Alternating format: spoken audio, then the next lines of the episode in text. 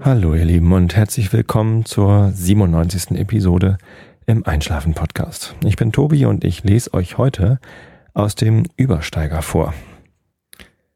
Genau, der Übersteiger. Das ist mal was ganz Neues. Ähm, nämlich ist es was Neues und nicht was Altes. Ich habe extra ähm, die Redaktion um Erlaubnis gebeten, weil dieses Werk ja noch nicht gemeinfrei ist und der Übersteiger hat es mir erlaubt. Dazu aber später. Zuerst habe ich ein paar Sachen zu erledigen, ähm, die ich mir diesmal sogar aufgeschrieben habe, äh, damit ich das nicht vergesse. Und zwar, erstens, äh, ich habe ähm, in meinen, ähm, ich gucke ja immer, wo die Leute herkommen, die auf meine Webseite kommen und so. Und da habe ich gesehen, da kamen welche von einer Webseite, die hieß www.ehrliche-hamster.de. Und es hat mich irritiert, weil ich zuerst dachte, das klingt nach einer Seite, wo es um Haustiere geht. Äh, Hamster. Kurz gedacht, vielleicht geht es auch um Kochrezepte, weil ich weiß, dass es andere Länder gibt, wo ähm, Hamster gegessen werden, weil sie, äh, weil sie wahrscheinlich lecker sind oder so, oder leicht zu züchten. Ich glaube Mexiko oder Mittelamerika. Ähm, und habe dann gedacht, da guckst halt einfach mal nach, was das ist. Und äh, es ist beides nicht, sondern es geht um eine Online-Community zum Thema Multiple Sklerose. Also eine Krankheit, hat irgendwas mit dem Knochenmark zu tun, eine chronische Entzündung desselben, glaube ich, mit Knochenmark. Ich bin ehrlich gesagt nicht so genau drin im Thema, weil ich zum Glück nicht betroffen bin. Also weder ich selbst noch ähm, jemand aus meiner Umgebung. Und das ist auch ein geschlossenes Forum, das heißt, ich konnte jetzt nicht sehen, warum da jemand, also konnte den Post halt nicht lesen, der mich verlinkt oder meine Webseite verlinkt. Ich habe dann nur gedacht, naja, dann, ähm, wenn es da um so eine Krankheit geht, dann und das geschlossen ist man sich erst registrieren muss, ich glaube, dann registriere ich mich nicht, weil ich bin nicht betroffen und ich würde halt nur aus Neugier reingucken. Ich habe dann Kontakt aufgenommen zu den äh, Leuten, die da angegeben waren, um halt zu fragen, ob was äh, um was es da jetzt genau geht in dem Beitrag, der halt mich verlinkt. Und habe dann auch relativ schnell Antwort bekommen, dass ähm, ja, da jemand über mich geschrieben hatte als Empfehlung, ähm, dass man da mal reinhören kann und dass es ein netter Podcast sei zum Einschlafen. Ja, vielen Dank dafür, dass ich da verlinkt worden bin. Das hat ähm, mir ein paar Gäste gebracht aus diesem Forum Ehrlicher Hamster. Und es ist mir natürlich eine große Freude, wenn ich da ähm, helfen kann. Ich habe auf ähm, Wikipedia auf der Seite über Multiple Sklerose mal nach Schlafen gesucht und tatsächlich gibt es da eine Therapie, Glucocorticoid-Therapie, die als Nebenwirkung Schlafstörung hat. Äh, wenn ich da natürlich mit dem Einschlafen-Podcast helfen kann, dass man trotz dieser Therapie gut schlafen kann, das ist ein, eine Riesenfreude für mich. Ähm, Gerade solche Rückmeldungen, ich hatte ja sowas und da fällt mir die, äh, die Rezension, die, die nützlichste Rezension zu meinem Podcast in iTunes wieder ein von Artwork Poiesis, der lieben Magdalena, die ich auch schon mal interviewen durfte. Viele Grüße an dieser Stelle an Magdalena. Ähm, ein, dass halt Leute mit Schlafstörungen, also wenn Leute mit Schlafstörungen mit meinem Podcast leichter schlafen können, das ist so mit das tollste Feedback, was sie mir geben können. Das ist äh, habe ich das Gefühl, nicht nur, dass, dass ihr das mögt, was ich hier mache, sondern dass ich auch noch tatsächlich real helfen kann. Und ja, da kommen mir die Tränen echt. Also wenn ich sowas lese, das ist einfach super. Ähm, also einen lieben Gruß an die Community Ehrliche Hamster. Vielleicht werde ich irgendwann mal durch Mittelamerika reisen und einen Hamster probieren. Ich glaube eher nicht. Ich weiß nicht. Ich bin ja relativ offen, was sowas angeht, aber ähm, ich bin ganz froh, dass es in dieser Community nicht um Essen geht, sondern ähm, dass es da ein, eine Vernetzungsmöglichkeit für MS-Betroffene ist. Ja, und wenn hier jemand zuhört, der selber durch Multiple Sklerose oder auch jemand in seinem Umfeld davon betroffen ist, äh, ist das ja vielleicht auch ein ganz guter Tipp, da mal reinzuschauen bei den ehrlichen Hamstern. Manchmal sucht man ja nach äh, online Communities zu einem Thema und findet nicht das Richtige. Ehrlich gesagt, weiß ich nicht, ob ich nach Hamster gesucht hätte, wenn ich, wenn ich von MS betroffen wäre. Na also, liebe Grüße dahin. Dann, nächster Punkt auf meinem Zettel. Ich habe mir heute einen Zettel gemacht. Merkt ihr das? Ich bin vorbereitet. Äh, nächster Punkt auf meiner Liste ist Flatter. Und zwar habe ich eine E-Mail bekommen von Flatter, dass ich doch bitte mein äh, Guthaben aufladen soll, damit ich weiter flattern kann. Ich benutze Flatter so als nicht Micro-Payment, sondern so Micro, äh, nicht Micro, sondern möglichst einfach mal einen Dank hinterlassen, so ein Trinkgeld hinterlassen. Äh, ich hatte davon schon mal berichtet, was das ist. Also wer das jetzt noch nicht kennt und die entsprechende Episode nicht gehört hat, man meldet sich an, gibt ein bisschen Geld, also zahlt ein bisschen reales Geld auf ein virtuelles Konto äh, bei Flatter.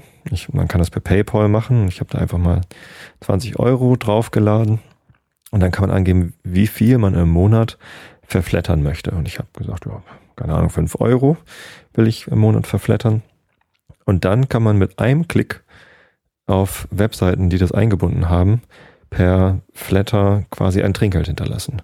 Man muss also nicht also der Webseitenbetreiber gibt nicht an, wie viel er für irgendwas haben möchte und bietet seinen Dienst sowieso kostenlos an. Also er merkt gar nicht, ob der Besucher geflattert hat oder nicht. Und ähm, der, der Flatternde kann auch erstmal nicht bestimmen, wie viel da ähm, ausgegeben werden soll, sondern man drückt einfach diesen Knopf, Flatter. Äh, das ist so, ein, so eine etwas höherwertige oder ich weiß nicht, also es gibt ja dieses Facebook-Like, was gerade so in der Presse ein bisschen äh, ja, für Probleme sorgt, weil das halt Datenschutzkriterien nicht erfüllt. Und in Schleswig-Holstein müssen auch alle Webseiten, die dieses äh, Facebook-Widget einbinden, die müssen das jetzt wieder rausnehmen, weil durch den Besuch äh, einer Seite, die so ein Facebook-Widget einbindet, äh, hinterlässt man eben Spuren auch bei Facebook und äh, Facebook kann dann diese Informationen zu Werbezwecken zum Beispiel ausnutzen. Und weil Facebook in Amerika sitzt, haben wir mit unseren Gesetzen auch gar keinen Einfluss darauf, was die mit den Daten machen. Da gelten ja viel laxere Datenschutzbestimmungen als bei uns in Deutschland. Und ja, deswegen ist das also ein bisschen in Kritik geraten. Ja, ist ja auch egal, zumindest also wenn, wenn man bei Facebook irgendwie auf Like klickt oder auf Empfehlen, dann ist das zwar tolles Feedback. Ich freue mich auch über jeden Facebook-Like, dazu komme ich auch gleich noch. Und ähm, das ist schön, aber bei Flatter ist es so, da nimmt man tatsächlich ein bisschen Geld in die Hand und, und lässt was da, so als Trinkgeld. Das ist eine andere Schwelle, das ist eine andere Qualität von, von Feedback. Und das ist, man zeigt halt, das ist mir was wert. Und das finde ich toll. Und deswegen hatte ich das eingebunden auf der Webseite. Es wird nicht so intensiv benutzt. Ich habe jetzt zwölf Flatters für die Seite und einzelne Artikel kann man auch nochmal flattern. Ähm, und das, äh, da sind so ein paar und das freut mich. Also das, das ist nett. Also für mich ist die Zahl, wie viel da geflattert worden ist, wichtiger als die, die Summe, die dann hinterher dabei rauskommt. Das ist irgendwie so und so viele Leute, denen, denen war es schon was wert. Das finde ich toll. Also vielen Dank an jeden Einzelnen, der da geflattert hat. Aber warum ich das erzählt habe, und das ist dieses lange Ausholen jetzt äh, wert gewesen. Ich habe, äh, als ich dann meinen Account dort besucht habe bei Flatter, um neues Geld hochzuladen, äh, Geld hochladen, also neues Geld zu bezahlen, damit ich weiter flattern kann, habe ich gesehen, dass ich ein Guthaben von irgendwie 11 Euro habe. Und das hat mich irritiert. Also erstmal hat mich irritiert, warum ich das nicht einfach dann wieder ausgeben kann. Aber ich habe mich auch gewundert, warum durch 12 Flatters oder irgendwie vielleicht insgesamt jetzt 15, 16 Flatters, die ich bekommen habe, so viel Geld zusammengekommen ist. Habe dann da mal in meine Abrechnung reingeguckt. Man kriegt monatlich so eine E-Mail mit hier, deine neue Abrechnung ist fertig, so dann Link. Ich habe da nie draufgeklickt, weil ich dachte, naja, aber zwei Flatters, was soll da schon großartig zusammengekommen sein? Das lasse ich da einfach mal liegen. Wer will das schon haben? Und tatsächlich, als ich da irgendwann mal geguckt hatte, war es zuletzt, also als ich das letzte Mal Geld hochgeladen hatte, stand da Guthaben 1,50 Euro oder 2 Euro irgendwas. Und dachte, ja, das ist nett, aber also die Zahl zwölf, dass dann zwölf Leute geflattert haben, war mir wichtiger. Nun, jetzt war ich aber gestern, vorgestern irgendwie da und habe neues Geld hochgeladen und da stand dann halt zwölf Euro oder und ähm, habe dann in die Abrechnung geguckt und da war ein extra Eintrag, der nicht zur monatlichen Abrechnung gehört hat, gehörte, sondern da stand ähm, direkte Spende. 9,20 Euro oder so. Und dann wurden dann noch Gebühren abgezogen. Also über 9 Euro hat mir jemand gespendet. Und das geht auch bei Flatter, dass man einfach sagt, ich drücke nicht einfach nur Flatter und gebe halt den Anteil ähm, dessen, was ich monatlich ausgebe, sondern das ist mir halt noch was extra wert und das ist so ähnlich dann wie eine PayPal Spende oder so. Kann man einfach sagen, hier, dir spende ich nochmal was extra. Und jemand hat es gemacht. Jemand hat mir einfach einen Betrag, neun Euro etwas, ähm, gespendet. Und das finde ich super. Also vielen, vielen Dank dafür. Ich war richtig geflattert. also, ja, ja, die beste Übersetzung dafür ist, ähm, ich weiß gar nicht, was Flatter, äh, wie man das übersetzt. Also es ist nicht beschämt, sondern es ist so, wow, danke, ich, ich erröte vor Freude. Ähm, einem flattert. Weiß ich gar nicht, wie man das am besten übersetzt. Ja, also das, das, das hat mich richtig gefreut, dass da jetzt jemand kam und gesagt hat, Mensch, das ist mir mehr wert, als, als einfach nur zu flattern. Und hier hast du ein paar Euro. So, super, vielen Dank. Ähm, ich habe das bei, bei anderen Podcasts ja auch schon öfter gehört, dass es irgendwie äh, nicht unüblich ist, dass man sowas macht bei Podcasts und die sammeln das Geld auch immer zu bestimmten Zwecken. Also die Annik Rubens zum Beispiel vom Schlaflos in München Podcast, liebe Grüße und nochmal nachträglich alles Gute zur 600. Episode Schlaflos in München. Die ähm, sammelt gerade Geld für ein neues Aufnahmegerät, so ein Mikrofon von Sony und äh, da kriegt sie halt dann öfter mal Spenden und sammelt halt einfach so lange Spenden, bis sie sich das kaufen kann. Das finde ich toll, so zweckgebundene gebundene Spenden. Vielleicht sollte ich mir auch irgendwas ausdenken, was ich mir kaufe, wenn eine bestimmte Summe von Spenden zusammengekommen ist. Zum Beispiel, das war früher schon mal meine Idee, ähm, eine besonders schöne, tolle Flasche Whisky, die ich mir sonst nie kaufen würde, weil sie viel zu teuer ist, ähm, aber die ich dann ja mit diesem Geld, was ihr mir spendet, kaufen kann und dann hier live verköstigen kann. Für euch. Ich habe ja öfter schon mal Whisky verköstigt. In meinen früheren Episoden. Ich habe das jetzt längere Zeit nicht mehr gemacht. Ich weiß gar nicht genau warum. Ähm, ach so, weil genau dann kam die die K, die ähm, hier Passionszeit dazu, wo ich sieben Wochen ohne Alkohol gemacht habe und da habe ich dann natürlich kein Whisky verköstigt und dann kamen meine ganzen Krankheiten dazu und wenn man krank ist, oder Medikamente nimmt, so mit den Mandelentzündungen und so, kann auch kein, kein Whisky trinken. Und jetzt gerade trinke ich auch kein Whisky, sondern ich trinke hier, ich habe hier äh, ein Glas mit Pfefferminztee.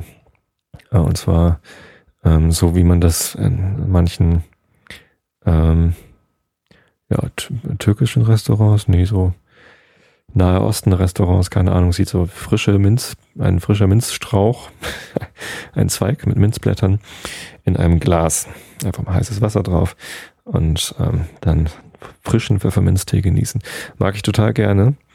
Macht ein bisschen wach, deswegen ist es abends eigentlich Quatsch, das zu trinken. Aber ich war so ein bisschen müde vom Tag und dachte, zum Podcasten kann ich ja mal mir einen Pfefferminztee machen, damit ich ein bisschen wacher bin und nicht einschlafe beim Lesen. Also Prost Pfefferminztee. Mm, lecker. Ich habe ähm, den die Pfefferminze im Blumengeschäft meines Vertrauens Seute gekauft an der B3 zwischen ja, wie sagt man das? Also auf der halben Strecke von hier nach Soltau, zwischen Hamburg und Soltau ist das Wintermoor. Heißt das da, glaube ich, eigentlich wirklich keine Ahnung, wie das Kaff wirklich heißt. Das ist ein sehr schöner Blumenland. Also es gibt nicht nur Blumen, sondern so Outdoor, so ein Pflanzenfachgeschäft, Gartenfachgeschäft, Bäume, Sträucher. Da haben wir auch unsere Bäume, Apfelbäume gekauft und lauter schöne Sträucher. Ja, kann ich nur empfehlen. Und Pfefferminze gibt's da auch. Die stand da halt so rum, großes Werbeschild hier, arabische Minze, keine Ahnung was. Und ja, Teeminze. Lecker, lecker. Kann man sich mal gönnen. Ist ganz billig. Pflanzt man in den Garten, wächst dann dafür immer und man braucht nur noch heißes Wasser. Viel günstiger als Whisky. So, genau. Und Whisky ist mein nächster Punkt auf äh, meinem kleinen Zettel hier. Und zwar habe ich auf Facebook eine Nachricht auf meiner Facebook-Seite www.facebook.com slash einschlafenpodcast eine Nachricht bekommen von einem Christoph, dass er mir zu meiner hundertsten Episode ein Geschenk schicken will, nämlich ein, eine Flasche Whisky, ein Tropfen Whisky und äh, dass er da meine Adresse gerne hätte.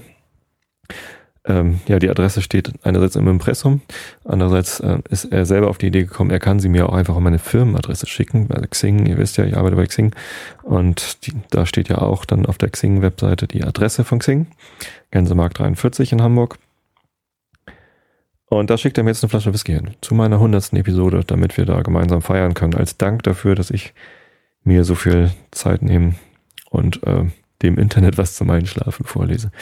Das ist grandios. Also äh, das ist total super. Freue ich mich riesig drüber oder drauf. Die Flasche Whisky ist noch nicht da. Ich weiß noch gar nicht, was es ist und Christoph hat es mir auch nicht gesagt. Bin schon ganz gespannt und ähm, freue mich da äh, wie ein Schneekönig auf dieses Präsent zu meinem Jubiläum. Die hundertste Episode rückt ja, nee, das ist die 97, die kommt morgen am Donnerstag. 98, 99, 100. Also am übernächsten Wochenende werde ich die hundertste Episode aufnehmen. Ist ja toll, eine Wochenendepisode. Da kann ich dann auch schön Whisky trinken, ohne schlechtes Gewissen, weil ja Wochenende ist. Herrlich, herrlich. Ja, da freue ich mich drauf. Genau, wenn ihr auch Lust habt, mir was zu schenken zu meinem Jubiläum 100. Episode oder zu dem Jubiläum, was kurz danach kommt, nämlich ein Jahr Einschlafen Podcast. Das ist am 18. Oktober soweit. Am 18. Oktober 2010 habe ich angefangen mit dem Podcast, erste Episode. Weiß ich ganz genau, weil ich am 17. Oktober nämlich selbst Geburtstag habe. Da könnt ihr, könnt ihr mir natürlich auch was schenken. Also wenn ihr Lust habt, mir was zum Geburtstag zu schenken oder dem Podcast was zum Geburtstag zu schenken, dann wäre 17. bzw. 18. Oktober der Termin. Und ja, da, da freue ich mich auch schon drauf, das mit euch gemeinsam zu feiern und eine besondere Episode vielleicht aufzunehmen. Ähm, um, um nochmal auf Annika Rubens zu kommen, die hat ja gerade 600. Episode gehabt. Da hat sie ganz viele so Audiokommentare bekommen. Also die Leute haben ihr was auf einen Anrufbeantworter gesprochen, was sie dann reingeschnitten hat, oder sie haben ihr einfach MP3-Dateien geschickt.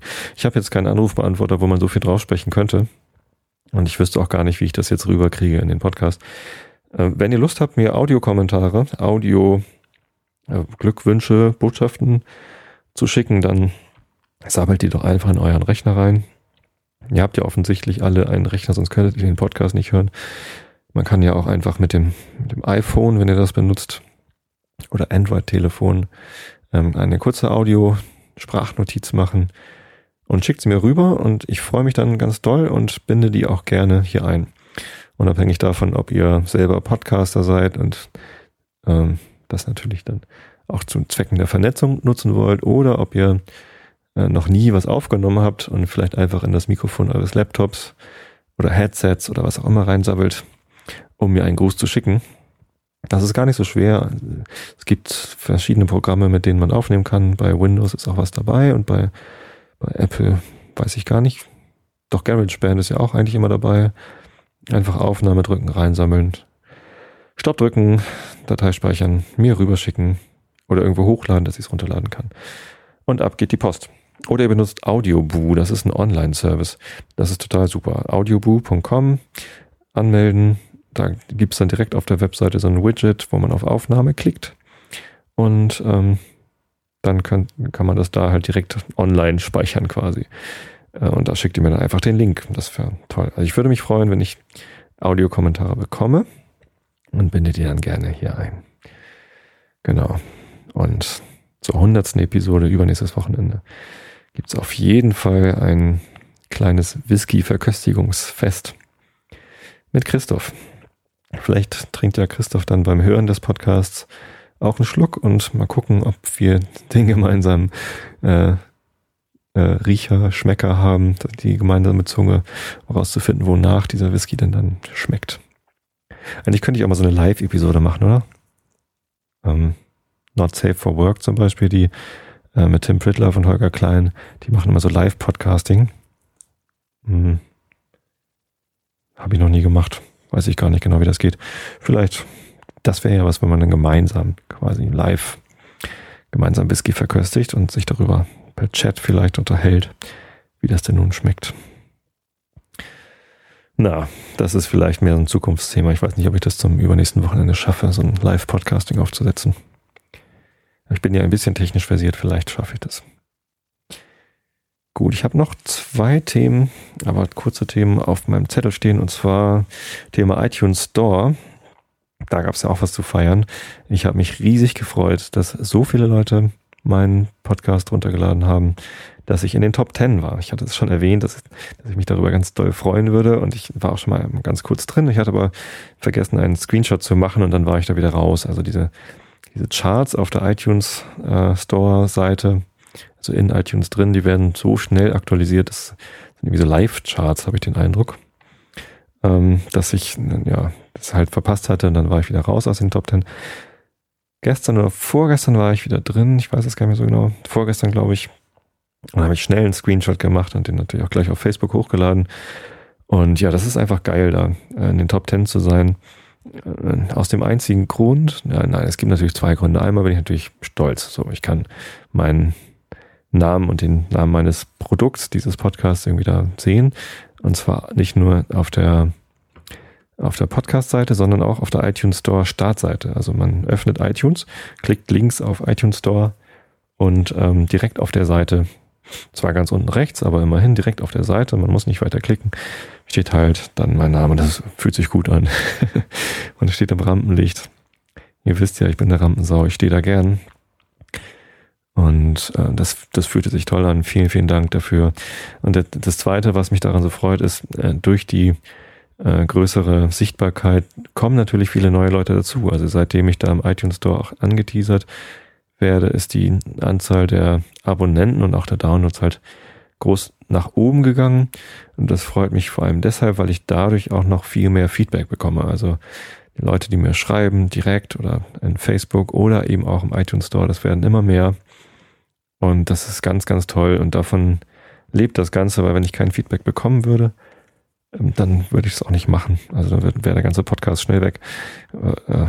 Weil wenn, wenn mir niemand sagt, dass es ihm gefällt oder was ihm daran nicht gefällt, dann habe ich das Gefühl, ich rede hier tatsächlich ins Leere, in dieses Mikrofon rein ähm, und niemand hört's oder niemand interessiert's. Ja, deswegen ist das Feedback so wichtig und je mehr Hörer man hat, desto mehr Feedback kriegt man natürlich auch. Und das ist einfach toll. Und dass das natürlich, also das ist alles oder das meiste davon positives Feedback ist, hilft natürlich äh, auch, weil das freut mich erst recht, aber wenn dann Kritik kommt und Anmerkungen, ähm, dann, dann hilft das natürlich noch mal mehr, weil ich dann quasi noch was weiß, was ich verbessern kann oder worauf ich achten muss. Deswegen fand ich diesen, ja, es ist so ein Zwiespalt zwischen den Rezensenten. Einige finden meine Ams total gut, weil ich immer Am sage und das Dadurch hört man halt, dass es kein professioneller Podcast ist und dass da nichts zusammengeschnitten ist, sondern es ist alles live, alles ganz persönlich. Das ist, ja, so wie ich hier halt sitze auf meinem Sofa und euch was erzähle. Und andere finden die Ams halt doof, weil sie lieber was Professionelleres hören würden und die Ams wecken sie immer auf oder keine Ahnung was ja, das ist halt so. Ich bin so, wie ich bin. Ich versuche tatsächlich weniger M zu sagen. Also ich arbeite da an mir. Ich hoffe, dass es nicht zu künstlich wirkt. Es ist aber nun mal so, dass man muss halt auch mal an sich arbeiten. Wenn man immer gleich bleibt, dann ist das auch langweilig. Und jetzt komme ich wieder zu diesem elementaren Zerwürfnis des Seins weil das war ja ein Thema, was sich der Daniel mal gewünscht hat, was ich behandeln soll. Ich glaube, das ist ein Thema, das wird immer wieder mal aufpoppen und irgendwann werde ich mal in einem Interview mich ganz lange darüber unterhalten. Das Thema, äh, man ist immer ein bisschen unzufrieden mit sich oder will sich quasi äh, verändern, aber andererseits will man ja auch gleich bleiben. Also ich äh, hoffe, dass ich auch ein bisschen was an Konstanz liefern kann und Kontinuität damit dieses Produkt nicht jedes Mal anders ist, wenn ihr es auspackt. Also damit es sich nicht jedes Mal anders anhört, wenn ihr diesen Podcast runterladet. Deswegen, also das Format bleibt auf jeden Fall mal gleich, dass ich halt erst was erzähle und hinterher was vorlese. Aber ja, ein bisschen muss ich trotzdem an mir arbeiten und auch den Podcast verändern. Das muss ja auch leben. Die Handetasche muss leben. Le lebe. Nee, wie war das? Ach, ich kenne das nicht so genau. Aber dieser ähm, Typ da aus der Fernsehserie mit den Models. Der hat doch mal gesagt, die Handtasche muss leben. Genau, der Podcast muss auch leben. Es muss sich immer mal was verändern. Ja, was sich im Moment verändert ist, ich möchte gerne mehr Gespräche führen, Interviews, wie auch immer. Und letzte Woche hatte ich ja den Kastenfisch Marco hier im Podcast. Das hat mir großen Spaß gemacht. Und Marco war zum Glück gleich äh, bereit, das dann auch irgendwann wieder zu machen. Also wir werden uns sicherlich so in einem Monat oder wann auch immer, oder in zwei Monaten, je nachdem, wieder verabreden und uns nochmal unterhalten. Mal gucken, wie sich das entwickelt. Ähm, aber ich bin natürlich auch offen für andere Leute, die hier mal mit mir klönen wollen.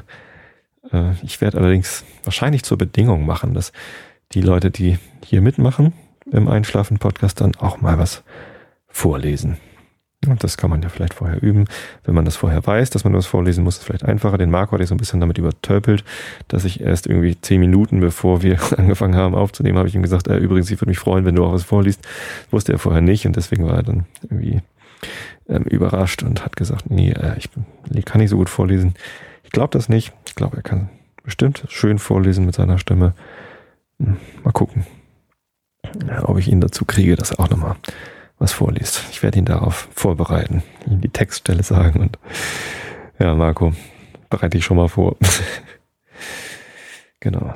Ähm, ja, an dieser Stelle also alle nochmal vielen, vielen Dank für alle Leute, die im iTunes Store Rezensionen hinterlassen, entweder nur mit Sternchen oder noch besser mit Text. Äh, vielen Dank auch an alle, die beim Kastenfisch eine Rezension hinterlassen haben. Das fand ich ganz lustig, dass da jetzt mal steht, Tobi hat recht. Ähm, bin über Tobi hierher gekommen, ja, klasse. Finde ich sehr lustig. Und der Marco freut sich auch. Eine äh, bestimmte Rezension im iTunes Store wollte ich jetzt aber nochmal erwähnen, weil die so lieb war, mir tatsächlich noch ähm, Kritik dazulassen, konstruktive Kritik. Und zwar von Jenny. Und zwar hat sie gesagt, dass einige Themen ihr so ein bisschen langweilig sind, so St. Pauli zum Beispiel ähm, weil ich relativ viel über St. Pauli spreche und ist mir klar, wenn man sich nicht für Fußball oder schon gar nicht für St. Pauli interessiert, dann äh, betrifft einen das nicht so. Ähm, dazu, ja, ähm, es betrifft mich aber. das ist mein Podcast, ich kann dir erzählen, was ich will. Nee, ähm, es ist halt, ich hoffe, dass ich ähm, das Thema dahinter auch immer so ein bisschen erklären kann. Also was ist das, was mich an St. Pauli bzw. am Fußball begeistert? Und ähm, was kann man davon, davon vielleicht auch auf andere Themen übertragen? Und ich werde gleich nochmal wieder über St. Pauli sprechen. Der Übersteiger, aus dem ich vorlese, das ist ja ein St. Pauli-Fan-Magazin und äh, die ganze Fankultur und der Umgang der Fans miteinander und auch mit anderen Fans. Das ist ein Thema, das kann man auch auf andere Situationen übertragen. Da geht es um Toleranz, da geht es um Respekt, da geht es um, wie geht man überhaupt mit anderen Menschen um. Und äh, vielleicht kann man mein ganzes St. Pauli-Gelaber auch immer auf andere Themen übertragen. Insofern, ja, gut. Manchmal treffe ich nicht die Themen, die euch bewegen, aber mich bewegt und vielleicht kann ich euch ein bisschen nahebringen, warum es mich bewegt und vielleicht könnt ihr dann trotzdem irgendwas damit anfangen. Und das andere, was du, liebe Jenny, angemerkt hattest, war das, das Thema dick sein, dass ich mir das hätte ähm, sparen sollen, weil das ein aufwühlendes Thema ist. Verstehe ich. Das ist äh, Feedback, das ja, nehme ich an. Das war mir auch bewusst, als ich das angesprochen habe. Und ich hatte auch in der Episode da drauf schon reagiert. Ähm, ich natürlich, äh, das, ich weiß, dass es ein heikles Thema ist, ähm, weil es Menschen gibt, für die das ein Problem ist, ähm, Gewicht. Ähm, für, für, viele Menschen ist es auch ein größeres Problem als für mich. Ich habe ja auch äh, nach BMI habe ich Übergewicht und wenn ich so vorm Spiegel stehe morgens, denke ich auch, oh, das, der Rettungsring da, der könnte mal weg. Ähm, aber es belastet mich nicht so sehr. Ich weiß aber, dass es Menschen gibt, die das belastet und die auch nicht aus eigenem Antrieb da was dran ändern können, weil es vielleicht gesundheitlich bedingt ist oder genetisch bedingt ist oder sonst wie was. Ähm, das tut mir leid, ich wollte da niemandem zu nahe treten. Aber auch da gilt wieder, ähm, das ist vielleicht auch das Thema hinter dem Thema, was mich da bewegt hat, das zu sagen.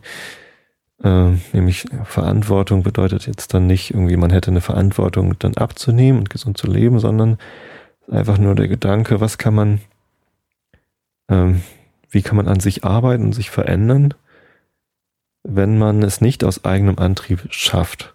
Und äh, das bezog sich bei, das Beispiel zu dem Thema ist halt bei mir das Thema ähm, Übergewicht, weil ich weiß, dass ich ähm, ja was an meinem Übergewicht tun sollte, um gesünder zu leben, also tun könnte zumindest. Ich werde jetzt nicht irgendwie, also ich habe nicht so viel Übergewicht, dass das schon irgendwie ähm, einen, einen Herzinfarkt-Risiko erhöhen würde oder so. Aber trotzdem, man, ich, man denkt ja schon, dass es irgendwie gesünder wäre ähm, kein Übergewicht zu haben. Ähm, Und aber aus eigenem Antrieb schaffe ich das nicht. Ich habe das öfter schon probiert, irgendwie abends weniger Chips in mich reinstopfen oder ähm, weniger Bier zu trinken. Also nicht, dass ich jetzt ein Alkoholiker wäre, aber ich trinke halt schon ganz gern mal ein Bier abends oder zwei. Bei der Bandprobe auch mal drei. Und das ist halt irgendwie alles überflüssige Kalorien. Alkohol hat sehr viel Kalorien und Chips hat erst recht Kalorien und abends mit Kohlenhydraten und so weiter und so fort. Aber aus eigenem Antrieb, ähm, ja, das ist so, ach nee, ich kann es ja selber entscheiden. Und deswegen war halt der Gedanke bei dem Thema, ich habe auch eine Verantwortung gegenüber meinen Mitmenschen. Und das ist natürlich, je nachdem, wie weit man da geht, ist das irgendwie abnehmen natürlich. Also mir selbst gegenüber habe ich die größte Verantwortung, weil es halt mein Leben ist. Meiner Familie gegenüber aber auch. Also meine Kinder, die brauchen mich und meine Frau braucht mich auch, hoffe ich. Und da will ich natürlich ähm, dieser Verantwortung gerecht werden und möglichst gesund leben. Und das ist für mich dann leichter, ein Ziel abzunehmen, irgendwie zu verfolgen, als wenn ich es nur ich selber habe. Man kann den Kreis auch noch weiternehmen. Also ich habe da auch meine meinen Freunden gegenüber eine Verantwortung, weil ich, da spiele ich mit denen in einer Band und ähm, wenn ich da nicht auf meine Gesundheit achte, dann können wir vielleicht nicht so viele Auftritte spielen, wie wir es gerne würden, oder ich kann nicht so oft zu einer Bandprobe kommen oder was auch immer. Ist zum Glück noch nicht so, aber ja, wer weiß schon, wie es wäre, wenn ich noch weniger auf meine Gesundheit achte. Auch meiner Firma gegenüber habe ich da eine Verantwortung. Das ist, glaube ich, ähm, also es ist mir persönlich noch es, es spielt eine geringere Rolle, aber trotzdem habe ich da Verantwortung, ähm, weil wir haben einen Arbeitsvertrag, die Firma und ich, und äh, den kann ich nur dann gut erfüllen, wenn ich auch gesund bin. Also achte ich ein bisschen drauf. Dann kann man auch, wenn man will, kann man den Rahmen auch noch weiter spannen.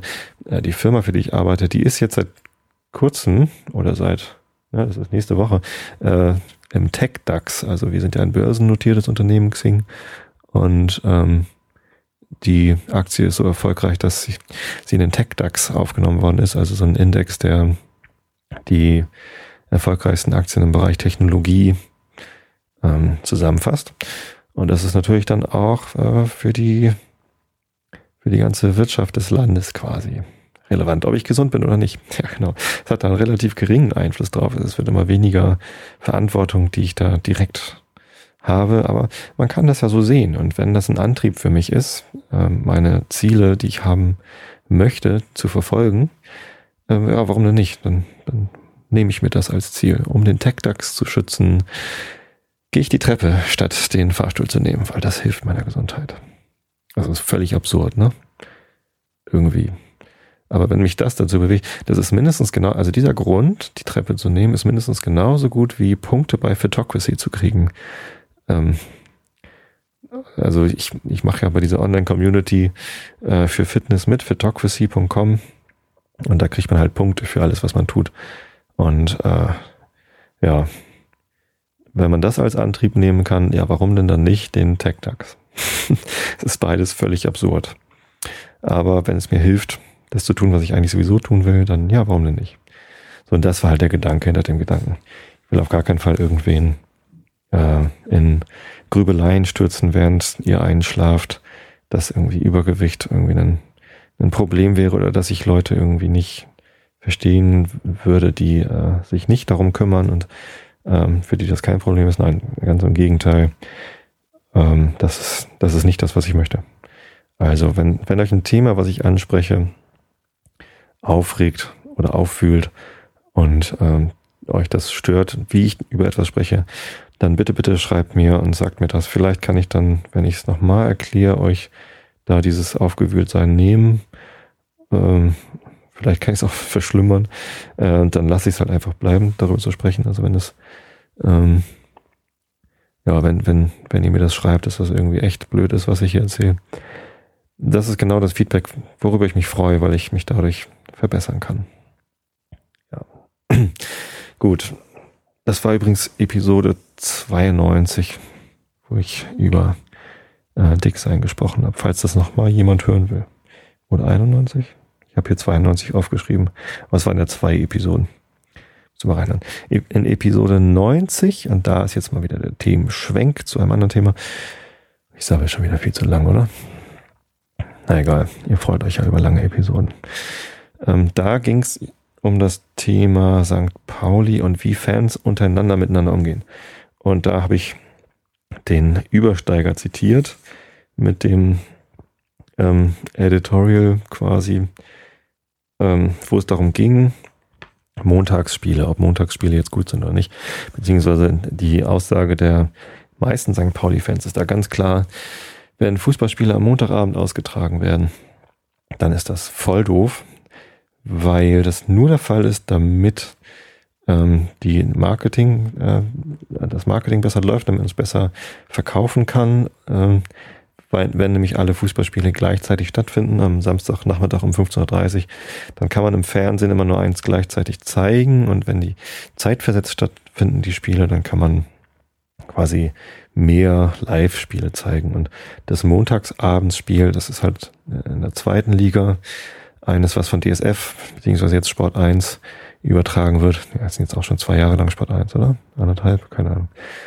Ähm, und das ist ähm, ein, das, das einzige, äh, glaube ich, also zumindest das einzig, einzige regelmäßige äh, Spiel, was live übertragen wird im kostenlosen deutschen Fernsehen aus der zweiten Liga. In der ersten Liga gibt es das gar nicht, in der zweiten Liga gibt es nur das. Und ich weiß gar nicht, ob es in der dritten Liga sowas überhaupt gibt. Ja, da gibt es manchmal auf den Regionalsender sowas, ne? Nord 3 gab es letztens irgendwie Preußen Münster gegen, äh, weiß ich nicht mehr, Osnabrück, glaube ich. Genau, das Spiel, wo es hinterher so Ausschreitungen gab. Wobei die Ausschreitungen wurden dann, glaube ich, nicht im Fernsehen gezeigt. Ja, auch eine schreckliche Geschichte. So, und ähm, die meisten Fans sind also dagegen, dass das stattfindet. Und ich bin äh, ja halt einer der wenigen Fans, die das sagen, dass sie Montagsspiele gut finden. Ich glaube, dass es sehr viele Fans gibt, die Montagsspiele gut finden, weil das halt für äh, viele Fans eine, überhaupt die Möglichkeit eröffnet, mal so ein Spiel live im Fernsehen zu sehen, weil sie halt weder ein Bezahlfernsehen-Abo haben, äh, noch die Möglichkeit haben, dann abends live ins äh, oder auch am Wochenende live ins Stadion zu gehen. Ähm, das stößt bei vielen Fans von diesen äh, Leuten, die halt sagen, Montagsspiele sind scheiße, stößt das übel auf, dass da halt ein anderer Fan sagt, Montagsspiele sind toll, weil das ist irgendwie so, wieso, wieso sabotierst du unsere Sabotage oder unseren Protest? Warum bist du nicht auf unserer Seite? Und äh, der Protest ist ja auch so gestaltet, äh, dass da mit sehr harten Worten geredet wird. Also Sport 1 ist scheiße, wird gesagt. Und äh, was mich halt besonders aufgeregt hatte an dem Editorial dieser Zeitschrift, dieser des Übersteigers, war, dass da halt ganz äh, überspitzt dargestellt worden ist, dass Fans, die ins Stadion gehen und gegen Montagsspiele sind, die besseren Fans sind als die, die vor dem Fernseher sitzen und Chips in sich reinstopfen. Ja, und hier beziehen sich die Chips nicht auf das Übergewicht, sondern auf die, ähm, auf das, was man halt vor, dem Fernseher macht. Ähm, trotzdem wurde hier gesagt, verreckt an euren Chipsen. Ja, das hat mich echt geärgert, weil das ist nicht der Umgang, ich rutsche hier mal weiter runter. So, das ist nicht der Umgang, den ich mir wünsche. Ähm, ähm, schon gar nicht mit äh, Leuten außerhalb eines Kreises, einer Peer-Group, aber auch doch erst recht nicht äh, innerhalb eines Kreises. Und äh, darüber habe ich mich beschwert. Und die Beschwerde ist angekommen beim Übersteiger. Und dann hat derjenige, der unter dem Namen der Übersteiger twittert, Mike, der ist im, äh, in der Zeitschrift heißt er immer Frodo, glaube ich, oder im Blog heißt er Frodo. Ich weiß gar nicht, wie, was, wie er seine Zeitungsartikel unterschreibt. Der hat mich dann halt angeschrieben und gesagt, hier lass uns, nee, Frodo heißt er auch in der, in der Zeitschrift. Ähm, lass uns doch mal irgendwie in Ruhe drüber reden.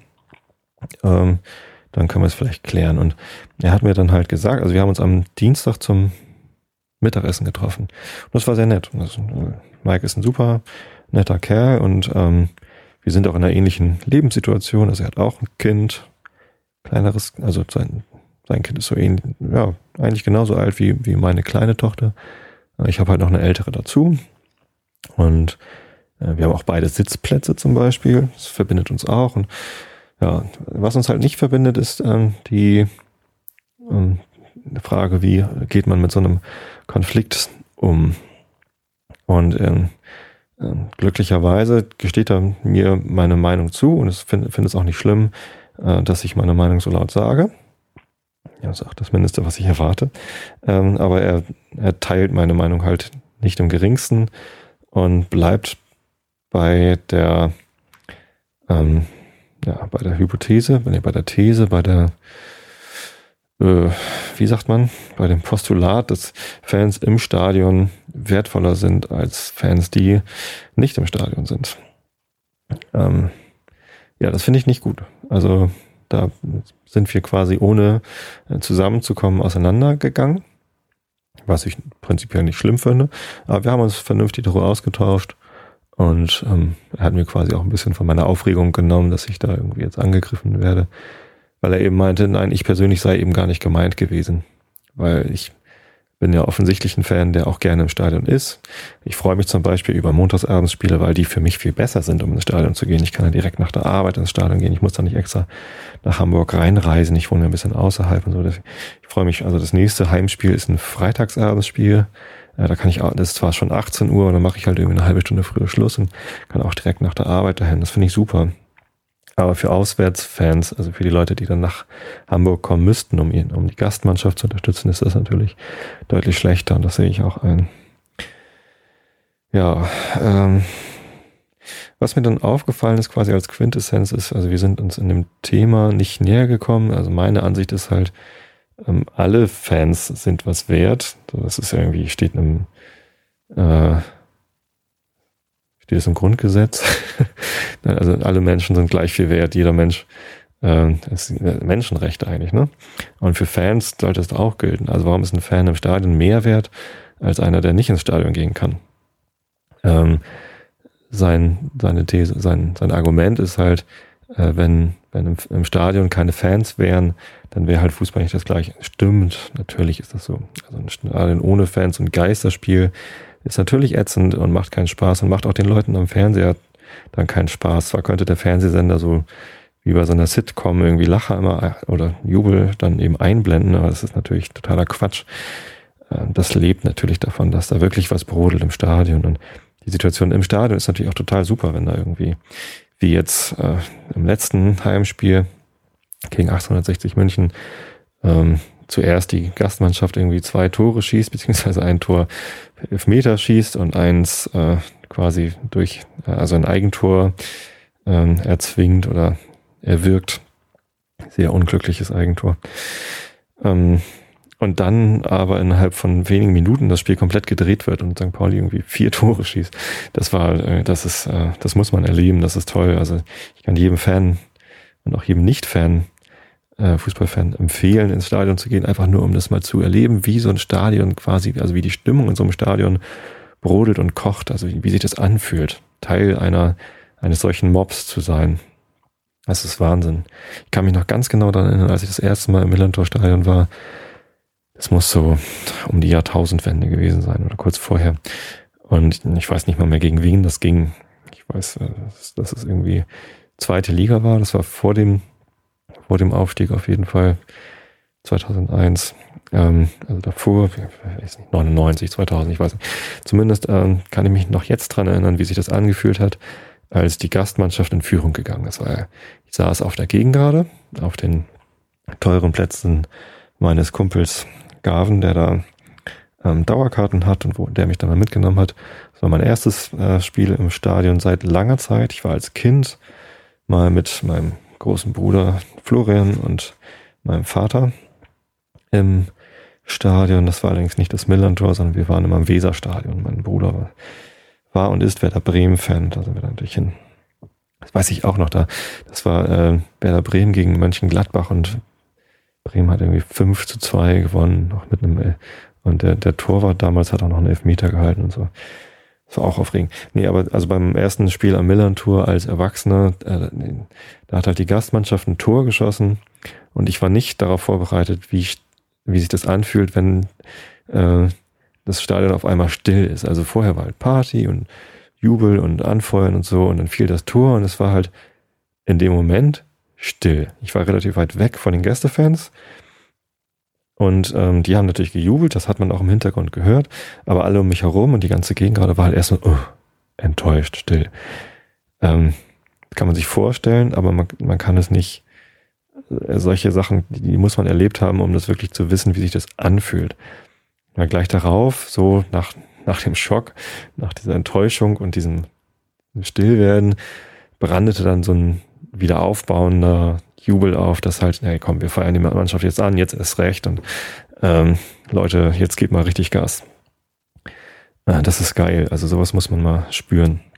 Insofern, ja, ich, äh, äh, das, dieses Argument, man braucht Fans im Stadion, absolut. Das äh, nicht nur für die Fans im Stadion ist das toll, sondern auch für alle, die das schon mal erlebt haben und auch für die Authentizität der Übertragung. Ich, ich bin ja auch ein großer Fan von dem AFM Webradio. Das ist auch ein von Fan gemachter äh, Live-Radio-Stream. Kann man im Netz hören, kann man auch per Telefon sich reinschalten, ähm, wo halt zwei Fans die Spiele von St. Pauli live kommentieren. Und die machen das ganz großartig. Die sind natürlich äh, gefärbt und äh, sind natürlich St. Pauli-Fans und freuen sich mehr, wenn St. Pauli gewinnt, als wenn der Gast gewinnt.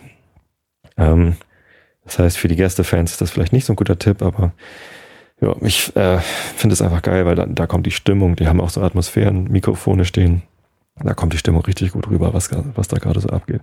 Da wird natürlich auch Unzufriedenheit mit der Mannschaft wird da thematisiert. Ähm, ist grandios. Aber, und äh, ja, jetzt muss ich leider halt aber sagen, wenn, wenn die, Fans im Stadion mehr wert sind als die, äh, die am Fernseher sitzen oder eben nicht im Stadion sein können, ähm, und es dann halt heißt, die im Stadion müssen bevorzugt werden. Und das bezieht sich in diesem Fall, in diesem Konflikt halt auf die Lage des Termins. Also wann findet das Spiel statt? Und dass der Termin halt immer so gewählt werden muss, dass äh, die maximale Anzahl der, der, Fans irgendwie ins Stadion gehen kann und eben nicht die Interessen der Leute, die nicht im Stadion sind, sondern vom Fernseher das gucken wollen, ob jetzt Bezahlfernsehen oder freies Fernsehen, ist wurscht. Äh, dann habe ich damit ein Problem, weil ähm, auch die Leute, die halt ähm, vom Fernseher sitzen oder halt das Spiel nur aus der Ferne verfolgen, haben einen Wert. Und ich, ich weigere mich dazu sagen, wer jetzt mehr wert ist oder wer wichtiger ist oder wer, wer eher berücksichtigt werden muss, weil ähm, keine von beiden Fraktionen kann man ignorieren und weglassen. Das ist doch klar. Ich meine, die Leute im Stadion kann man nicht weglassen, weil dann ist es nicht mehr das Gleiche. Fußball ist Live-Sport und das ähm, äh, so eine Wiederholung sich anzugucken, ist eigentlich dann eher langweilig. Sei denn, es ist irgendwie redaktionell aufbereitet wie in einer Sportschau. Ähm, aber ähm, die Leute, die am, am Fernseher sitzen, die kann man eben auch nicht weglassen, weil also dadurch, dass man das da vermarkten kann ähm, und nicht nur die Fernsehübertragungsrechte, sondern eben auch die Werbepartner, die halt Bandenwerbung schalten oder Trikotwerbung schalten oder so, ähm, die, die zahlen da einfach nicht mehr so, so viel Geld, es kommt einfach nicht mehr so viel Geld in die Kasse. Allein von den Eintrittsgeldern äh, im Stadion kann man so einen Fußballverein eben nicht in dem Maße finanzieren, wie Profifußball nun mal stattfindet. Glaube ich nicht. Ich, ehrlich gesagt, ich kenne die Zahlen noch nicht so ganz genau, aber kann es mir nicht vorstellen. Und dass man tatsächlich so professionell arbeiten kann und so ein interessantes Erlebnis auch für die Leute im Stadion gestalten kann, wenn man eben nicht so viel Geld in der Hand hat. Und das Geld kommt halt zu einem bestimmt nicht zu verachtenden Teil über Marketing, Werbungseinnahmen, Fernsehübertragungsrechte, Verkauf und so weiter und so fort. Ja, oder allein durch die Teilnahme an so, sowas wie äh, Pokalspielen. Ähm, da kriegt man ja pro Runde, kriegt man da irgendwie Geld von der äh, von dem DFB und das Geld könnte der DFB auch nicht ausgeben, wenn nicht diese Werbeeinnahmen wären. Deswegen, also ich kann mich da einfach nicht drauf einlassen zu sagen, dass Fans vom Fernseher weniger wert sind als die im Stadion. Sind beide viel wert und ohne beide, also ohne, ohne jeweils eine Fraktion davon geht's nicht. Ja, ganz viel Fußballthemen, aber es ist eben nicht nur Fußball, sondern es ist eben im übertragenen Sinne die Frage, wie wollen wir miteinander umgehen? äh, wann kann man mal Aussagen auch überspitzt machen, ohne äh, jemanden zu verletzen. Ich habe mich verletzt gefühlt, auch wenn ich, ne, wie Mike mir versichert hat, äh, nicht persönlich gemeint war, weil ich bin ein Fan, der auch gerne ins Stadion geht und manchmal halt nicht kann und auch einer, der sich intensiv mit der Materie auseinandersetzt. Geschenkt, ich bin nicht gemeint gewesen mit verreckt an euren Chipsen. Ähm, aber ich finde es auch doof, wenn andere gemeint sind. Ich finde auch das Rumhacken auf Modefans finde ich doof. Das muss man, muss man nicht tun. Man kann auch anders mit solchen Fans umgehen. Klar finde ich es albern, wenn äh, Leute ins Stadion gehen und sich für die tollsten Fans der Welt äh, halten, aber nicht mal wissen, wie der Torwart heißt. Geschweige denn wissen, wo unser Torwart vorher gespielt hat und dass das zufällig gerade die Gastmannschaft auf dem Platz ist. Oder warum ein Meckle irgendwie ihm um den Hals springt oder ne? also was das alles, also klar, gibt es Fans, die da nicht so einen tiefen Einblick haben, sich irgendwie auch ähm, nicht wirklich drum kümmern oder sich gar nicht dafür interessieren und trotzdem so tun, als wären sie die Hardcore-Fans. Das ist albern, aber muss man solchen Fans gegenübertreten und sie schlecht machen und sie als weniger wertvoll darstellen? Oder könnte man nicht irgendwie solche Fans besser integrieren und sie an die Hand nehmen und sagen, hey, übrigens, der Schauner hat, also der Torwart heißt Schauner und er hat vorher bei 1860 gespielt. Das sind die anderen da auf dem Platz übrigens, falls du es noch nicht wusstest. Kann man ja auch machen. Und ähm, solche Fans einfach mehr integrieren. Sie versuchen zu äh, informierten Fans zu machen, die vielleicht dann auch noch besser mitgehen können im Stadion, denen das Ganze noch viel mehr bedeutet. Ich glaube schon, dass irgendwie Fans, die sich viel damit beschäftigen, was auch so rundherum abgeht im Verein und auch mal sowas lesen wie so ein Fanzine vom Übersteiger, was ich sehr gut finde, bis auf die teilweise Überspitzung, ähm, dass, ja, dass solche Fans, die informiert sind, eben auch im Stadion noch doller abgehen können oder die noch mehr davon haben, dass es sowas gibt wie das AFM Webradio, was ich sehr, sehr schätze. Und die, ähm, ja, also das, das macht noch mehr Spaß. Aber solche Fans, die vielleicht noch keine Herzblut-Fans sind, äh, dadurch auszugrenzen, dass man sie als Modefans abstempelt und sie weghaben will, weil die dann Karten wegnehmen oder bla bla bla, das, ist ein falscher Ansatz sondern man sollte sich über jeden Fan freuen, der da einsteigt und ihn versuchen irgendwie noch mehr zu begeistern. Finde ich. Das ist so meine piecige Einstellung, wie man miteinander umgehen sollte. Und der, der Schwenk vom Fußball weg in die, in die restliche Welt ist halt, ich finde, man sollte mit allen Menschen so piecig umgehen, in, allen Themen. Leute als minderwertig oder schlechter darzustellen. Und das ist das, was mich, mich halt auch so irritiert. St. Pauli lebt eigentlich davon, dass wir so piesig sind und irgendwie tolerant sind und Randgruppen nicht ausgrenzen und so weiter und so fort.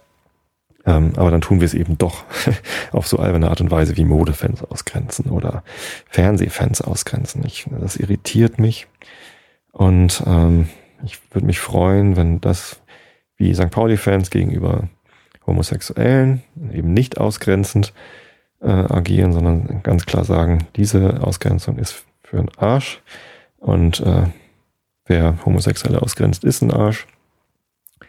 Oder auch ähm, ja, Neonazis, also Neonazis haben halt im Stadion nichts versucht äh, zu suchen und sind sowieso irgendwie bescheuert. Ähm, das finde ich alles gut. Das ist, das ist der, die Art und Weise, wie ich gerne äh, möchte, dass man miteinander umgeht. Halt eben respektvoll. Und ja, klar, man muss sich eben auch, also ähm, das, das war auch ein Thema mit Mike. Also wenn ich so ein PC bin und wie würde ich denn gegenüber Leuten reagieren, die im Stadion irgendwie mit dem Hitlergruß dastehen. Klar muss man gegen solche Leute vorgehen und da geht es dann natürlich nicht immer um Toleranz und ja, ja, macht mal, um Himmels Willen. Ähm, sondern da muss man aufstehen und sagen, so geht's nicht. Und wenn dann die Polizei sagt, oh, habe ich nicht gesehen und wollte ich nicht sehen, dann muss man ähm, auch die Polizei da ähm, zurechtweisen und sagen, nee, nee, so geht's nicht. Die haben sich äh, rechtswidrig verhalten und müssen bestraft werden. Ähm, das ist leichter gesagt als getan, selbstverständlich. Wenn man in der Situation ist, ähm, dann helfen meine piecigen Reden hier auch nichts. Aber ja, das ist dann, das ist natürlich auf jeden Fall eine schwierige Situation. Und ähm, so sehr ich dafür bin, solchen Leuten keinen Raum zu lassen, äh, bin ich äh, dagegen, äh, solche Leute mit körperlicher Gewalt äh, zu bekämpfen. Wenn die natürlich dann körperliche Gewalt anwenden, ja, äh, weiß ich auch nicht. Also wie man dann noch überhaupt rational ähm, irgendwas argumentieren kann, sondern dann ist es halt komplett eskaliert und dann helfen jegliche rationalen Gründe und Argumentationen nicht mehr weiter. Vielleicht übrigens ist ähm, mein reden. Also Mike hatte noch was Interessantes gesagt und zwar, äh, es ist wichtig, dass man immer wieder sagt, nein, so nicht. Jetzt zum Beispiel in Bezug auf Neonazis einfach, damit es nicht ungesagt bleibt. Das stimmt auch. Äh, man muss aufstehen und sagen, nein, so nicht. Ja, das kann man ja irgendwie dann vergleichen mit dem, was die Weiße Rose damals im Dritten Reich gemacht hat zum Beispiel. Ähm, übrigens das Buch Die Welle fällt mir gerade ein, weil ich, ich halte hier die ganze Zeit schon den Übersteiger in der Hand und der Artikel, den ich gleich vorlese, der heißt Welle oder Dreieck. Und ähm, da steht halt ganz groß Welle auf der ersten Seite. Das ist ja auch das Thema, die Welle. Kennt ihr das Buch, die Welle? Wenn nicht, dann lesen. Genauso gilt natürlich, ähm, mm, mm, mm. man muss immer wieder laut sagen, nein, wir sind gegen Montagsspiele, damit es gehört wird und damit nicht auch noch ein Dienstags-, Mittwochs-, Donnerstagsspiel eingeführt wird, wenn man dagegen ist. Und viele Leute sind dagegen und der Protest, also für mich geht auch völlig in Ordnung, der Protest, die meisten im Stadion sind dagegen, ja, dann protestiert, protestierst, protestiert, blab, ist schon spät. Was, ich rede schon fast eine Stunde? Oh Gott, ich muss zum Punkt kommen. Ähm, ja, aber also wo ich halt das genauso sehe, ist, äh, mir muss die Möglichkeit gegeben sein, also mir persönlich, dass ich auch aufstehe und sage, dieser Protest in der Form mit Angriffen auf andere Fans geht nicht in Ordnung. Und ähm, das geht zum Glück auch in Ordnung. Also ich werde da jetzt nicht eingeschränkt in meiner Form des Pro Gegenprotestes. Und das finde ich gut. Und je öfter ich aufstehe und sage, äh, sorry, aber so nicht, das ist zu, äh, damit greift ihr andere äh, Fans zu stark an, mit verreckt an euren Chipsen. Und ähm, das ist nicht die Art und Weise, wie wir miteinander umgehen sollten. Ähm, je öfter ich das mache, das, gräbt sich das vielleicht auch so ein bisschen in die ähm, Fankultur ein und vielleicht erreiche ich so durch den steten Tropfen, der den Stein höhlt, ähm, auch ein bisschen anderen Umgang der Fans untereinander. Das wäre toll. Also das, das ging mir so hinterher dann durch den Kopf, ne? dass irgendwie Mike gesagt hat, man muss das immer wieder sagen, man muss immer wieder aufstehen, auch wenn keine direkten Ergebnisse erkennbar sind. Vielleicht, wer, wer weiß schon, was passiert wäre, wenn man nicht immer wieder aufsteht und Protest ausübt. Insofern ja, wer weiß, wie der Umgang zwischen den Fans ähm, eskaliert, wenn ich nicht immer wieder aufstehe und sage, ey, so übrigens nicht und äh, es gibt auch Leute, die finden Montagsspiele gut und auch solche Fans haben eine Berechtigung, ihre Meinung zu sagen. Boah. Heißes Thema. Auch ein aufwühlendes Thema. Ich hoffe, ihr seid jetzt nicht komplett aufgewühlt, sondern ich hoffe, ihr schlaft alle schon längst und hört euch dieses Gesabbel nicht länger an. Wenn ihr noch nicht schlaft, dann lese ich euch jetzt was vor. Äh, ein Artikel aus dem Übersteiger ich sag's nochmal, der Übersteiger ist ein ähm, Fanzine von, gemacht von Fans des FC St. Pauli. Ich sehe gerade, äh, der Untertitel des Übersteigers ist Gegengeraden Hetzblatt rund um den FC St. Pauli.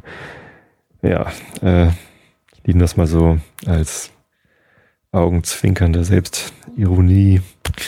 Da kann man natürlich, also wenn man diesen Untertitel liest, was ich offensichtlich gerade zum ersten Mal gemacht habe, dann kann man dieses äh, Wir sind Fußball, verreckt ihr in euren Chipsen vielleicht auch noch eher als äh, nicht ganz ernst gemeinte Überspitzung auffassen. Vielleicht muss man sich einfach nicht so aufregen. Ja, habe ich aber. Und so bin ich immer ins, ins Gespräch gekommen mit Mike und das ist ein sehr netter Kontakt. Ich hoffe, wir gehen mal wieder zusammen essen, Mike. Genau, also äh, aus diesem Magazin habe ich jetzt die Erlaubnis, euch vorzulesen, äh, und ich lese euch vor den Artikel Welle oder Dreieck. Ähm, sehr informativer Artikel, geschrieben von Mattes. Ähm, und es geht um die beiden Entwürfe. Äh, wie ihr vielleicht wisst, wird ähm, das Stadion am Millantor gerade ähm, renoviert. Die Südtribüne und die Haupttribüne sind schon neu gebaut. Als nächstes ist die Gegengrade dran, also das Stück gegenüber der ähm, Haupttribüne. Ähm, und die Gerade, also die, die, äh, die Seite des Stadions, wo auch der, die Neuausrichtung des Vereins in den Mitte der 80er Jahre angefangen hat. Also da haben sich halt die, äh, die Fans getroffen, die halt ja, anders waren als alle anderen Fans, die dann auch den Totenkopf ins Stadion gebracht haben, der dann zum Markenzeichen des Vereins geworden ist war halt die Gegen gerade. Da waren wir halt auch gegen Sachen. Ähm, sehr schön. Ich, ich mag die Gegend gerade total gerne. Ich habe jetzt Karten für die, für die Nordkurve, aber allein aus dem Grund, weil es halt für die Gegend gerade keine Karten gab. Und weil ich die Nordkurve auch toll finde. Das ist eine, irgendwie eine andere Stimmung da. Auch eine sehr schöne Stimmung. Ja.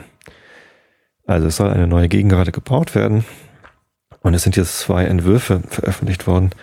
Und die beiden Entwürfe werden in diesem Artikel vorgestellt und besprochen. Der eine ist total abgefahren, der andere ist eher konservativ. Also, Augen zu. Äh, ich nehme noch einen Schluck von meinem Tee, damit ich besser sprechen kann. Augen zu und zugehört. Welle oder Dreieck. Zwei Entwürfe für die neue Heimat Gegengrade. Und übrigens der Anfang, also dieser, dieser fettgedruckte Vorspann, der passt auch ganz, ganz toll zu dem, was ich eben die ganze Zeit erzählt habe. Der erste Satz, passt auf. Dass 13.000 Fans des FC St. Pauli auf einer Wellenlänge sind, ist ungefähr so wahrscheinlich wie die deutsche Meisterschaft in zwei Jahren. 13.000 Fans, die auf einer Welle gemeinsam abgehen können, sind dagegen wahrscheinlicher. Das hängt davon ab, für welche Variante sich der Verein beim Neubau der Gegengrade entscheiden wird. Nachdem Südkurve und Haupttribüne standen, waren diese teilweise großer Kritik ausgesetzt. Die Pläne für die Gegengrade stehen daher nun besonders im Fokus der Fans. Vor einem Jahr entstanden zwei Entwürfe für die neue Gegengrade, die außerhalb der Öffentlichkeit in den Vereinsgremien diskutiert wurden und werden. Der Übersteiger präsentiert und vergleicht beide Entwürfe. Noch nichts entschieden. Das Wichtigste am Anfang. Es sind Entwürfe. Noch ist keine Entscheidung gefallen. Auch sind beide Planungen nicht final abgeschlossen. So sind Detailbetrachtungen noch gar nicht möglich. Und wir möchten euch daher die zwei unterschiedlichen Philosophien und Konzepte näher vorstellen. Wir hoffen, dass wir damit einen Diskurs anregen, der am Ende zu einem Neubau führt, von dem alle Besucherinnen und Besucher der Gegengrade begeistert sind. Die Planungen sind im Fluss und noch nicht abgeschlossen. Der Zeitplan sieht vor, dass wir Mitte September die jeweiligen Kostenplanungen vorliegen haben und Ende September sich der Verein für einen der beiden Entwürfe entscheidet. Der Zeitpunkt der Baurealisierung ist dann natürlich abhängig von der Finanzierung, berichtet Vereins- und Stadionbetriebs GmbH Geschäftsführer Michael Meske dem Übersteiger. Einbindung von Fangremien.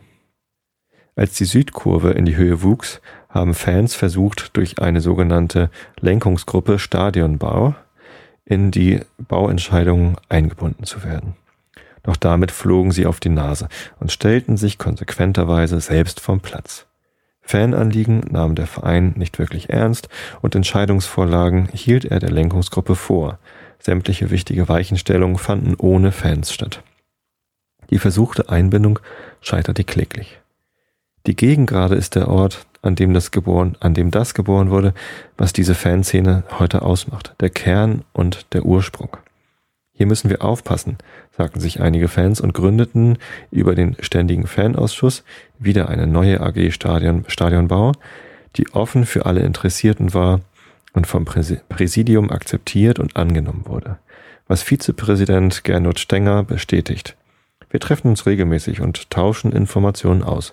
Das Präsidium berichtet über den Stand der Planung und die AG Stadionbau legt uns die Wünsche und Anliegen der Fans vor. Die beiden vorliegenden Entwürfe wurden auch der AG vorgestellt und erläutert. Bisher ist der Dialog äußerst konstruktiv und gewinnbringend verlaufen.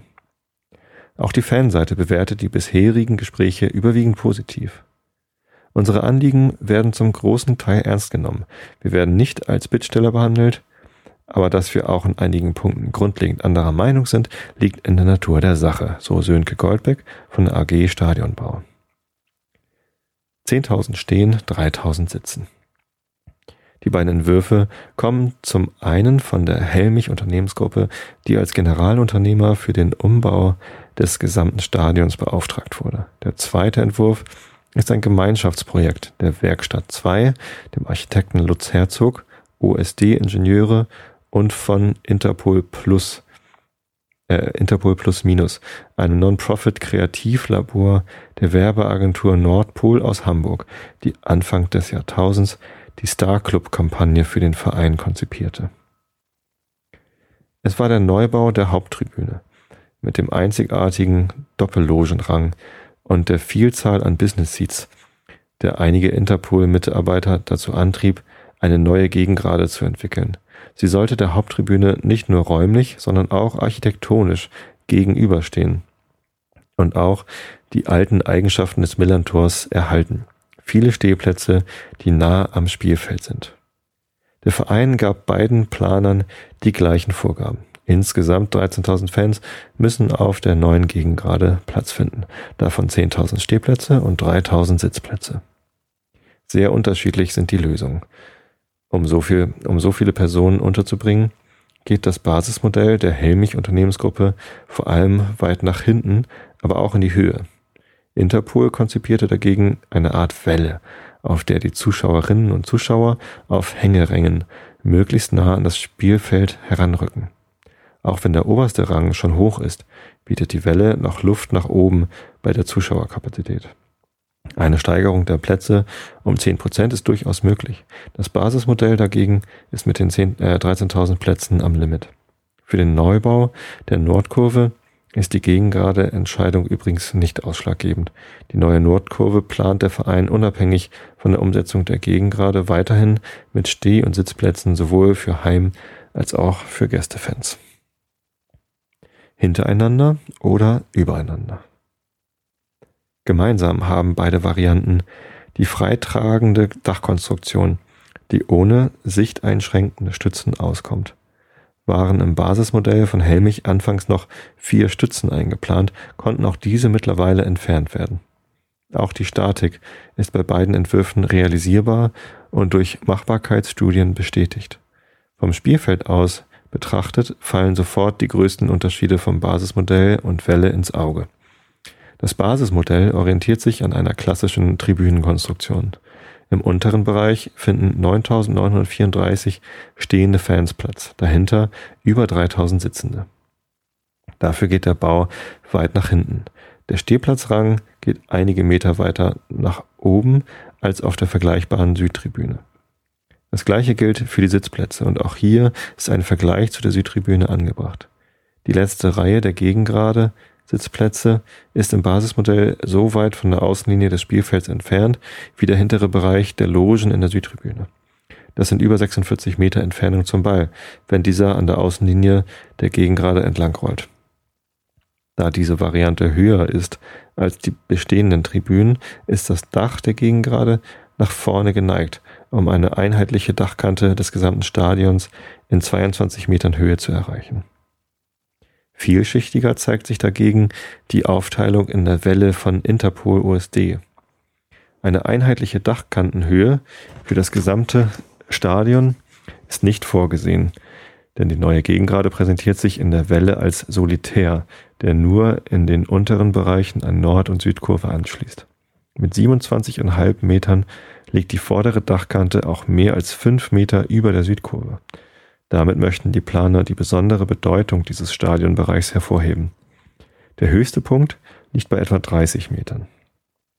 Auch in der Welle beginnt die Tribüne zunächst mit der klassischen Aufteilung. Im unteren Bereich finden sich 7316 Stehplätze. Darüber sind 1890 Sitzplätze. Die letzte Sitzplatzreihe hat bei der Welle als Bereich mit der größten Entfernung einen Abstand von 32 Metern zum Spielfeld, laut Stefan Nixdorf, dem Autor des Stadionatlas. Die perfekte Distanz. Auch sind das circa 14 Meter weniger als im Vergleich zum Basismodell. Die weiteren Plätze sind auf Hängerängen unter dem Dach untergebracht. Insgesamt vier dieser Ränge sind für die Welle eingeplant. Davon sind drei reine Stehplatzbereiche. Die Hängeränge staffeln sich in die Höhe und rücken gleichzeitig wieder näher an das Spielfeld heran.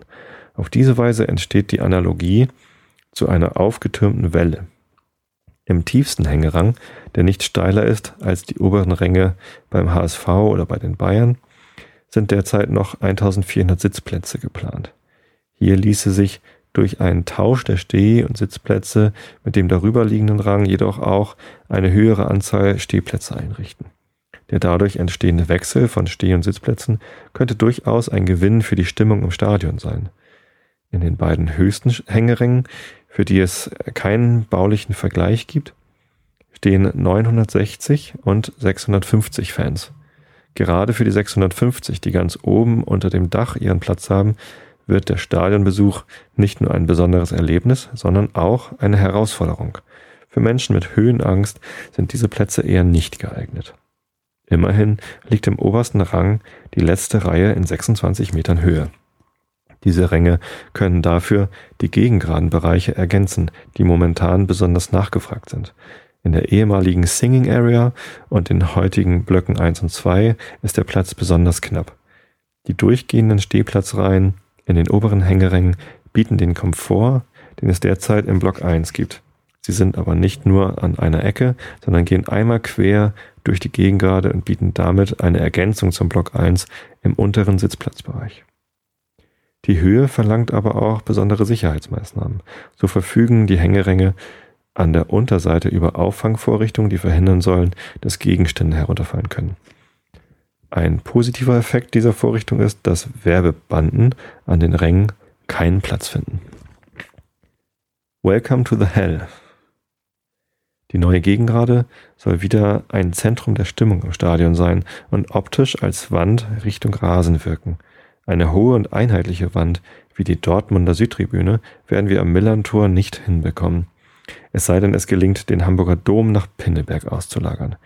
Wir stoßen hier an Grenzen und das sind ganz konkret die Grundstücksgrenzen zum Heiligen Geistfeld. Das Basismodell ist hier eine bekannte und bewährte Konstruktion. Die Plätze steigen nach oben an. Es entsteht eine weitaus größere Fläche Richtung Spielfeld, als es momentan der Fall ist. Nur liegen die hinteren Plätze sehr weit weg vom Spielfeld. Die Welle ist dagegen stimmungs- und bautechnisch ein Experiment. Wie auf den Grafiken zu sehen ist, äh, zu erkennen, wirkt sie optisch als hohe Wand Richtung Spielfeld, da sich die Hängeränge etwas überlappen. Ein durchaus, eine durchaus einschüchternde Kulisse die sich dort vor Auswärtsspielern aufbaut. Nun wollen Fans nicht nur gesehen werden, sondern hauptsächlich gehört werden.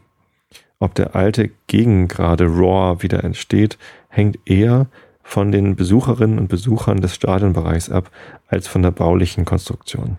Die Bauform bietet aber eine wesentliche Grundlage für die Stimmung. Bei dem Basismodell kann auf Erfahrungswerte zurückgegriffen werden. Für die Welle gibt es schlicht keine Vergleichsstadien. Da die Hängeränge die Tribüne auch unterteilen, sind einige skeptisch. Akustischer Support hat auch sehr viel mit sich sehen zu tun und ob bei der Welle der Millantor Raw hinzubekommen ist, wage ich zu bezweifeln. So Aufsichtsratsmitglied äh, Roger Hasenbein oder Roger Hasenbein, ich weiß gar nicht, wie der ausgesprochen wird. Tatsächlich ist die gegenseitige Sicht bei der Welle etwas schlechter. Jedoch ist ein akustischer Vorteil gegenüber dem Basismodell wahrscheinlich. Durch die Dachnähe der Hängeränge, die nach hinten offen gestaltet sind, ist es in der Welle wohl dank der besseren akustischen Wirkung einfacher, Gesänge weiterzutragen und anzustimmen. Draußen Fußball, drinnen Bier. Bei Spielen am Mellantor gibt es einen wichtigen Aspekt, den wir auch berücksichtigen. Die Getränkeversorgung und die Möglichkeiten, diese wieder wegzubringen. Grundsätzlich können sich die Besucherinnen und Besucher der Gegengrade auf jeden Fall auf eine verbesserte Infrastruktur freuen, egal welcher Entwurf am Ende das Rennen macht. Auch in diesem Bereich gibt es Gemeinsamkeiten, da der Verein einheitliche Anforderungen stellte. So bieten beide Entwürfe eine große Promenade auf der ersten Ebene. Im Basisentwurf dient diese der Versorgung der Stehplätze. Bei der Welle werden die unteren Stehplätze und ein Teil der darüberliegenden Sitzplätze über diese Ebene versorgt. Grundsätzlich gibt es ausreichend Kioske und auch die Toilettenanzahl liegt bei beiden Entwürfen über den Vorgaben der Versammlungsstättenverordnung. Besonders im Bereich der Damentoiletten ist eine deutliche Entspannung der Situation zu erwarten. Die Promenade bietet bei beiden Entwürfen ausreichend Fläche, um das Bier auch dort bei einem Gespräch zu trinken. Eine Ebene darüber wird es schon kleiner und das bei beiden Planungen.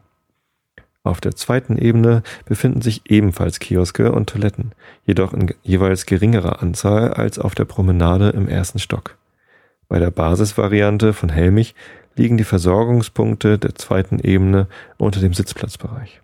Fans müssen also zunächst den gesamten Sitzplatzbereich nach unten durchlaufen und von dort nach innen unter die Tribüne gehen. Der Interpol USD-Entwurf sieht vor, dass die Kioske und Toiletten der zweiten Ebene am oberen Ende des Sitzplatzbereichs liegen. Hier können die Sitzplatzinhaber wählen, welche Ebene sie aufsuchen. Als kleines Extra bieten sich in der zweiten Ebene der Welle Kioske an, die zum Beispiel vom Fanladen genutzt werden können.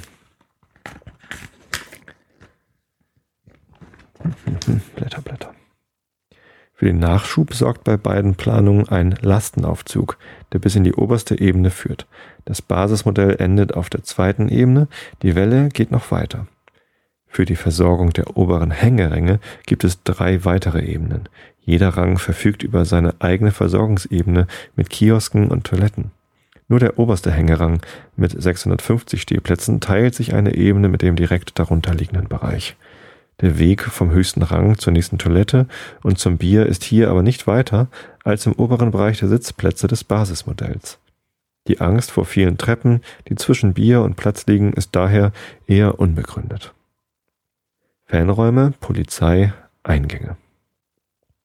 Vom Heiligen Geistfeld aus betrachtet zeigen sich ebenfalls Gemeinsamkeiten und selbstverständlich Unterschiede. Auch hier sind es einheitliche Anforderungen des Vereins, die für die Übereinstimmung sorgen. Die Ecke im Erdgeschoss Richtung Südtribüne füllt Fanräume, in denen die AFM und der Fanladen ihr neues Zuhause finden werden. Helmich und Interpol haben hier bisher jeweils unterschiedliche Lösungen gefunden. So verfügt der Interpol-Entwurf über zwei Eingänge, einen von der Südseite und einen vom Heiligen Geistfeld während beim Helmich-Entwurf an der Südseite ein Carport für Medienfahrzeuge einen Eingang unmöglich macht und gleichzeitig die Büros verschattet. Aber auch hier ist zu bedenken, dass die Planungen noch nicht abgeschlossen sind. Dennoch sollte schon jetzt die Einbindung von Fanräumen, von Fanräume, Fanräumen, ja, ja, Fanräume, auch in Detailfragen nicht vom Verein vernachlässigt werden. Nicht weit entfernt von den Fanräumen befindet sich ein alter Bekannter, aber dennoch neuer Gast im Millantor-Stadion. Die Polizei gibt die alte Domwache auf, erhält eine neue Heimat im Erdgeschoss der Gegengrade an der Ecke zur Nordkurve. Damit erfüllt der Verein eine Bedingung von DFB und DFL, die bei Stadionneubauten Räume und einen Arrestbereich für die Polizei fordern. Und hier liegt der größte Konfliktherd zwischen dem äh, zwischen AG Stadionbau und dem Verein. Dabei geht es nicht nur grundlegend um den Ort der Wache, sondern auch um die Frage, wo der Eingang platziert werden soll. Die Wache darf nicht größer werden als von DFB und DFL gefordert. Auch der Eingang zum Heiligen Geistfeld sollte aufgrund der Nähe zu Fanräume unbedingt vermieden werden. Grundsätzlich sehen wir die Wache lieber dort, wo die Polizei am häufigsten in unserem Stadion tätig wird, beim Gästebereich, sagt Sönke Goldbeck. So wie sich beim Inhalt des Erdgeschosses die beiden Entwürfe ähneln, zeigen sie bei der Gestaltung der Außenfassade große Unterschiede. Das Basismodell von Helmich geht als Baukörper sehr weit Richtung Heiligen Geistfeld hinaus. Daher ist das Erdgeschoss etwas zurückgezogen und verläuft sehr nah an der Grundstücksgrenze. Vier offene Treppenhäuser führen als Erschließung des Stadions in die erste Ebene, die wie eine Art Balkon den Erdgeschossbereich auf der gesamten Länge überragt.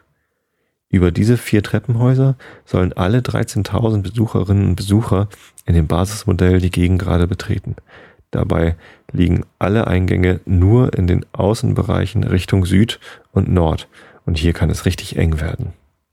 Sowohl der Eingang an der Südseite als auch der Eingang auf der Nordseite beginnen direkt an den jetzigen Eingängen für die Süd- und Nordkurve und liegen zu diesem zu diesen im rechten Winkel. Das bedeutet, dass in den jetzigen Bereichen der Warteschlangen an den Eingängen für die Süd- und Nordkurve auch noch die Hälfte der Gegengradler für den Einlass Platz finden muss. Die Außenfassade des Helmich-Entwurfs ist geprägt durch einen großen offenen Riegel in der ersten Ebene. Die Promenade ist Richtung Innenstadt geöffnet und gibt den Blick frei auf das Heiligen Geistfeld, Dom und Michel. Umrandet wird dieser offene Riegel durch Klinkersteine, die einen großen Rahmen bilden und an die Gestaltung der Südkurve und der Haupttribüne anknüpfen. Auch die zweite Ebene ist offen gestaltet und bietet eine schöne Aussicht, jedoch fehlt hier ein Klinkerrahmen. Die Welle von Interpol verfügt über sechs offen gestaltete Treppenanlagen als Eingänge und hat damit zwei mehr als das Basismodell. Alle Eingänge führen wie bei der jetzigen Gegengrade zum Heiligen Geistfeld. Diese Möglichkeit ergibt sich dadurch, dass die Welle mit einer Tiefe von 32 Metern noch Platz lässt, äh, Platz, bis, Platz lässt bis zur Grundstücksgrenze. Dadurch dürfte die Eingangssituation hier entspannter zu organisieren sein. Die Treppenanlagen liegen in den Haupttürmen, die für die Statik der Tribüne eine wichtige Funktion erfüllen. Hier ist das Dach verankert und die sechs Türme dienen als tragende Säulen der Stahlbetonkonstruktion. An der konkreten Gestaltung der Außenfassade wird zum jetzigen Zeitpunkt noch gearbeitet. Der obere Bereich der Fassade besteht aus Leichtbauweise. Im unteren Teil ist derzeit ein Wechselspiel aus gemauerten Klinkern und einer vorgehängten Fassade geplant. Die erste Ebene ist bei der Welle ebenfalls mit einem über die gesamte Länge der Tribüne verlaufenden, durchgehenden Öffnung gestaltet, der auch hier den Blick Richtung Innenstadt und Heiligengeistfeld freigibt. Auf der zweiten Ebene ist der Versorgungsbereich geschlossen. Hier sorgen transparente Elemente jedoch für freie Sicht nach draußen. Auffällig ist eine Art Taille, die die Wellenform noch unterstützt. Während die Tribüne Richtung Spielfeld eine Länge von 136 Metern hat, verkürzt sie sich auf der Rückseite auf 120 Meter. Ein neben der Eingangssituation weiterer Vorteil der geringeren Bautiefe des Wellenmodells ist die Möglichkeit für Fanräume einen Außenbereich Richtung Heiligen Geistfeld anzulegen. Da noch ausreichend Platz bis zur Grundstücksgrenze verbleibt und auch die Eingänge Richtung Heiligen Geistfeld verlaufen, ließen sich neben dem Eingang zu Fanräumen Tische und Bänke aufstellen und so der ehemalige Biergarten des AFM-Containers wiederherstellen. Die beste Frage, wie immer, zum Schluss. Was kostet der Spaß? Wie weiter oben bereits von Geschäftsführer Michael Meske beschrieben, liegen die endgültigen Kostenplanungen zum jetzigen Zeitpunkt nicht vor. Daher lassen sich noch keine konkreten Angaben machen. Auch die Fragen der Finanzierung sind noch nicht abschließend beantwortet, wie Gernot Stenger dem Übersteiger bestätigt. Wir haben verschiedene Finanzierungsmodelle und Konzepte vorliegen. Davon ist aber noch nichts spruchreif. Das Präsidium wird gemeinsam mit dem Aufsichtsrat in den nächsten Wochen eine Entscheidung fällen und entscheiden, wie und wann die Finanzierung der Tribüne am besten gelöst werden kann. Sicher ist, dass beide Modelle nicht für den gleichen Preis zu haben sind. Die Konstruktion der Welle stellt eine besondere Herausforderung für eine bezahlbare Statik dar. Daher war das auf Konstruktionsplanung spezialisierte Ingenieurbüro USD von Beginn der Planung an eingebunden. Die Tragkonstruktion der Welle liegt nach dem Übersteiger vorliegenden Schätzung, Entwurfsstand 17.06. Äh, von Professor Harald Kloft von OSD ca. 1,5 Millionen Euro über den Kosten des Basismodells von Helmich. Auf jeden Fall wird der Verein viel Geld investieren. Die Frage ist, wie viel eine neue Gegengrade dem Verein wert ist und wert sein kann. Beide Modelle haben ihre Stärken und Schwächen. Je nach persönlicher Gewichtung fallen diese unterschiedlich aus. Wer, Nähe, wer die Nähe zum Spielfeld, eine optische Wand und ein Stadion fern von Einheitsbrei der Ligen besonders schätzt, wird die Welle favorisieren.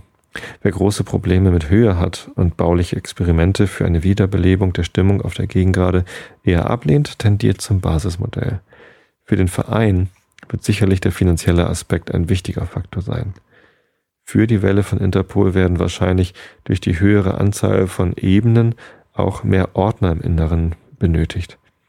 Allerdings ist anzunehmen, dass auch das Basismodell von Helmich durch die schwierige Einlasssituation eine erhöhte Anzahl von Ordnungskräften benötigt.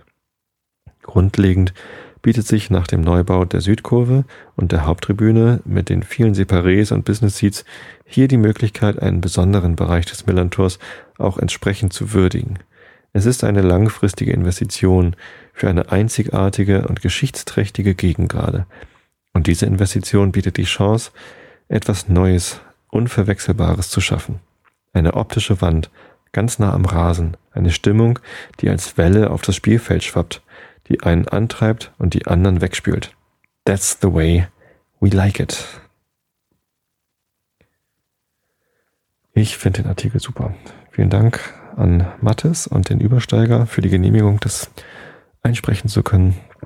Ähm, äh, wunderbar differenziert und sehr informativ. Ähm, ich hoffe, ihr nehmt das jetzt nicht als Kritik, dass ich den Artikel im Einschlafen-Podcast vorlese und ähm, quasi den Hörern die Möglichkeit gibt, dazu einzuschlafen. Ähm, ich glaube, für Leute, die sich nicht für Fußball interessieren oder für Baumaßnahmen interessieren, war es hoffentlich langweilig genug, um dabei einzuschlafen. Für alle anderen, ach, ihr kanntet den Artikel sowieso schon. Und vielleicht konntet ihr durch mein langweiliges Vorlesen auch davon äh, dabei einschlafen. Grundsätzlich aber nochmal das Feedback an den Übersteiger. Ich fand den Artikel nicht langweilig und einschläfernd, sondern ja, interessant. Und sehr gut. Also, ich hoffe, diese besonders lange Episode vom Einschlafen Podcast hat euch gefallen. Ich freue mich auf euer Feedback und ähm, sage euch gute Nacht und bis zum nächsten Mal.